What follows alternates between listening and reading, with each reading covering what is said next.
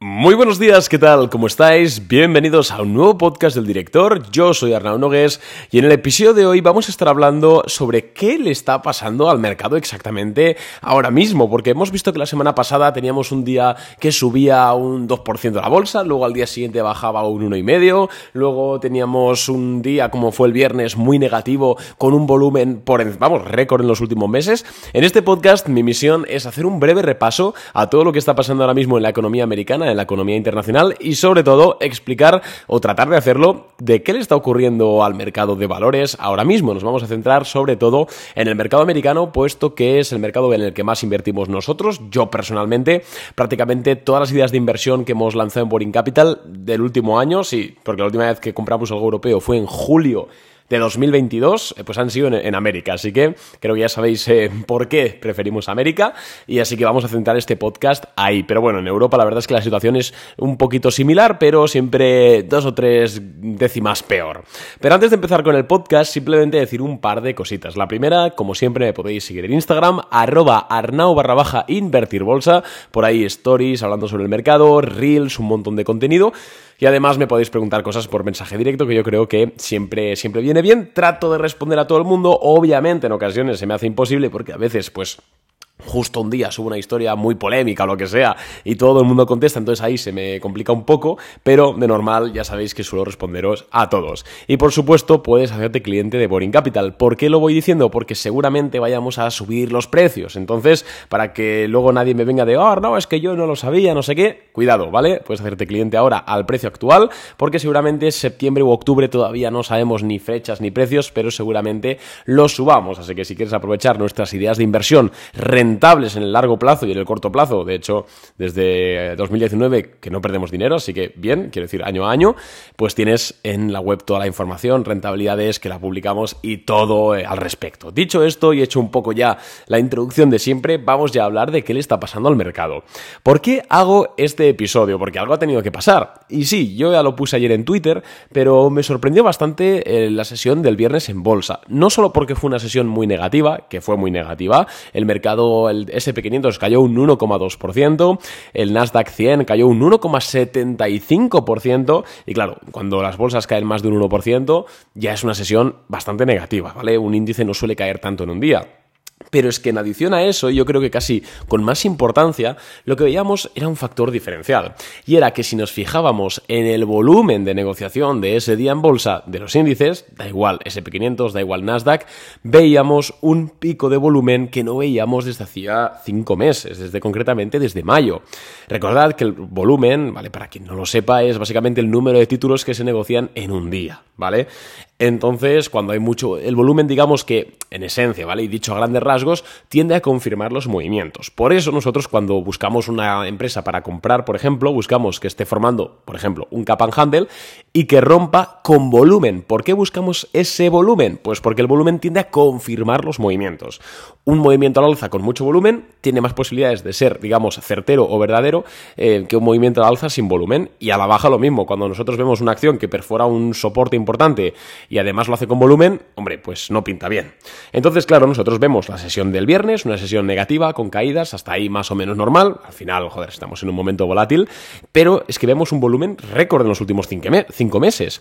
Entonces nos ponemos a pensar un poquito a qué es debido. ¿Será simplemente arbitrario? ¿Será debido a alguna noticia? ¿O es que realmente nos está indicando algo, eh, pues por el camino de que puede seguramente seguir cayendo la bolsa? Y nosotros en Boring Capital hemos estado discutiendo este, este fin de semana con, con los que estamos aquí y hemos llegado a dos conclusiones, ¿vale? Creemos que esto ha sido debido a dos factores principales.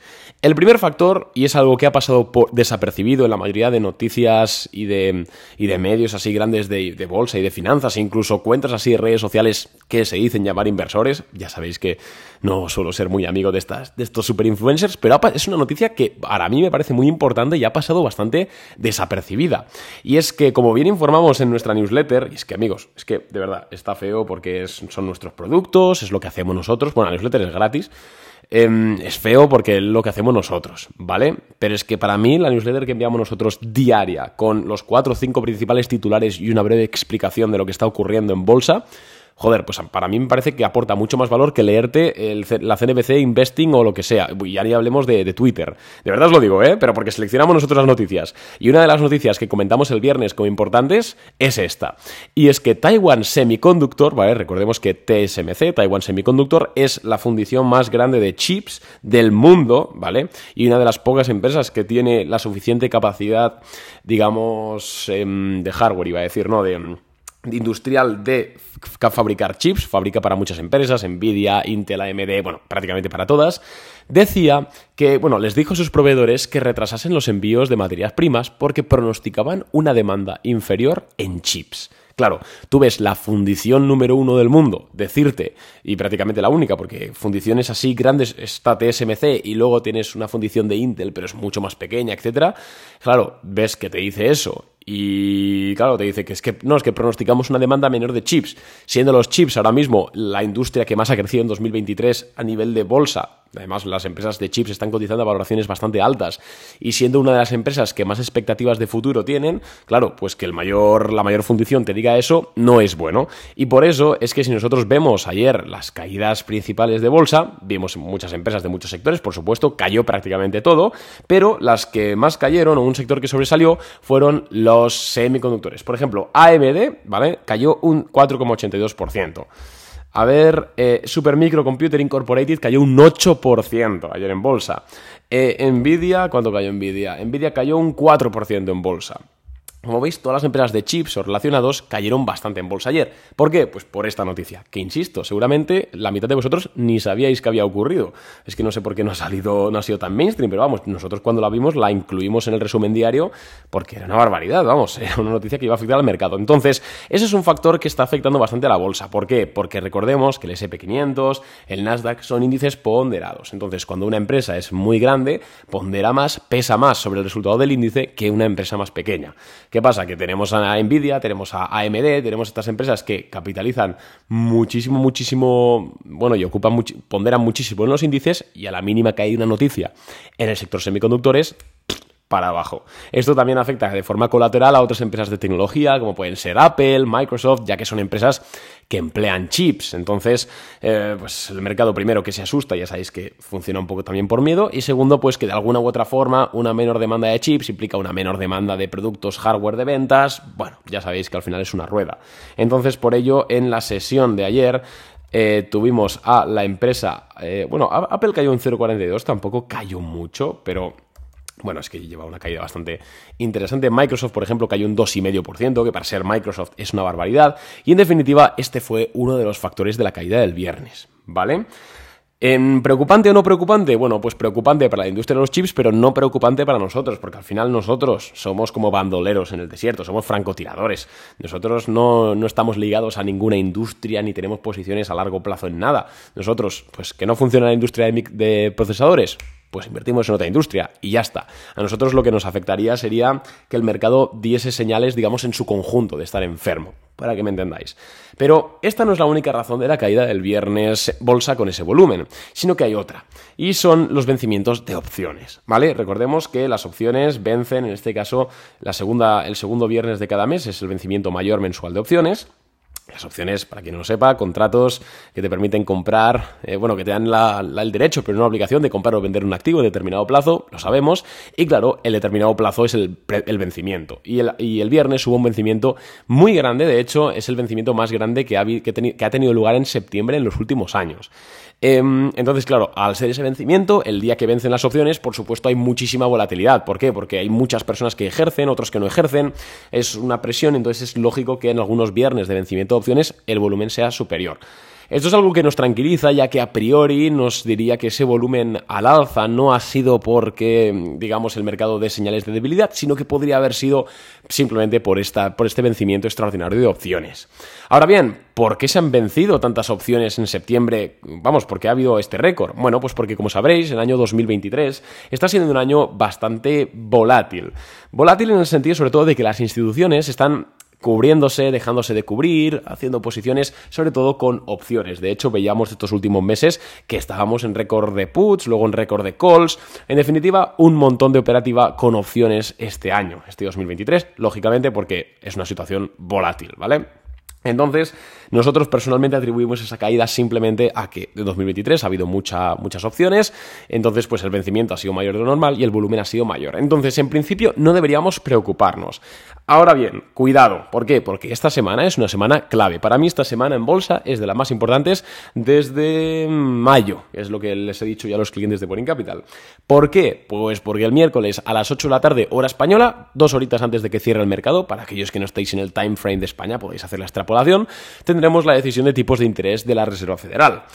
Los futuros sobre fondos federales, es decir, el mercado, espera que los tipos no suban, ¿vale? Que tampoco bajen, sino que se mantengan en el 5,5%, que es lo que están ahora. Es importante esta decisión de tipos porque hace dos meses que no tenemos. Recordad que en agosto tuvimos el Jackson Hole, pero no tuvimos decisión sobre tipos de interés. Entonces, la tuvimos en julio. Claro, hace dos meses ya que no sabemos nada, por así decirlo, de cómo está la Fed a nivel de temperamento. Entonces, siempre es esperable volatilidad.